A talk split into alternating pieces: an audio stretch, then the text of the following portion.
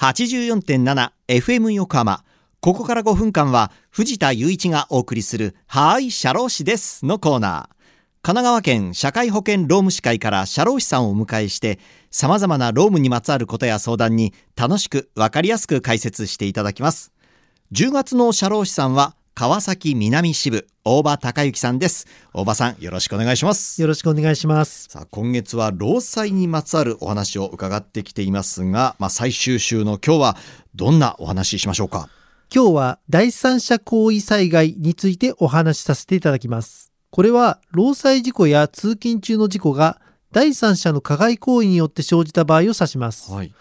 例えば会社の車で訪問先に向かっている時やマイカーで通勤中に事故に巻き込まれた場合などが該当するケースです。はい、この場合、労災にあった労働者またはその遺族は、労災保険の給付の請求権と第三者に対する民事上の損害賠償請求権を同時に取得します。はい、しかし、同じ損害に対する補填が二重に行われることになれば、実際の損害額よりも多く支払われるので不合理です。はい、そのため、労災保険給付と民事損害賠償との支給調整を行う規定が設けられているのです。これそのどのような規定が設けられているんですか？先に保険給付を行った場合に行う給償と先に損害賠償が行われた場合に行う控除という規定があります。給償は例えば先に100万円の労災保険給付を行った場合は100万円を限度に第三者相手に損害賠償請求権を取得します、はい、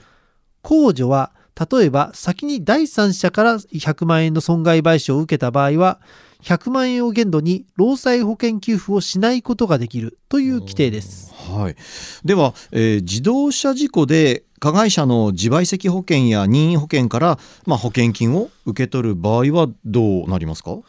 自賠責保険任意保険と労災保険給付を併用することはできますが金額の調整が行われます。はい労災保険の支給項目と自賠責保険、任意保険の支払い項目の中で、保証の対象が異なるものはそれぞれ満額受け取れますが、保証の対象が同じものは高い方に合わせて調整されます。はい、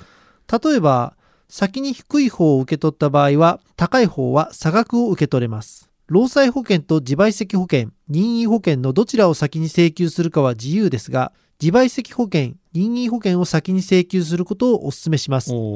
というのは、自賠責保険、任意保険には仮渡し金制度があり、休業損害が原則100%支給されます。はい、さらに、労災保険では給付されない慰謝料なども支払われるなど、支払いの幅が広いからです。では、えーま、相手と示談が成立した場合はどうなりますか？示談が申請に成立し、示談内容以外の損害賠償の請求権を放棄した場合は、示談成立以降の労災保険給付は行われないことになっています。はい、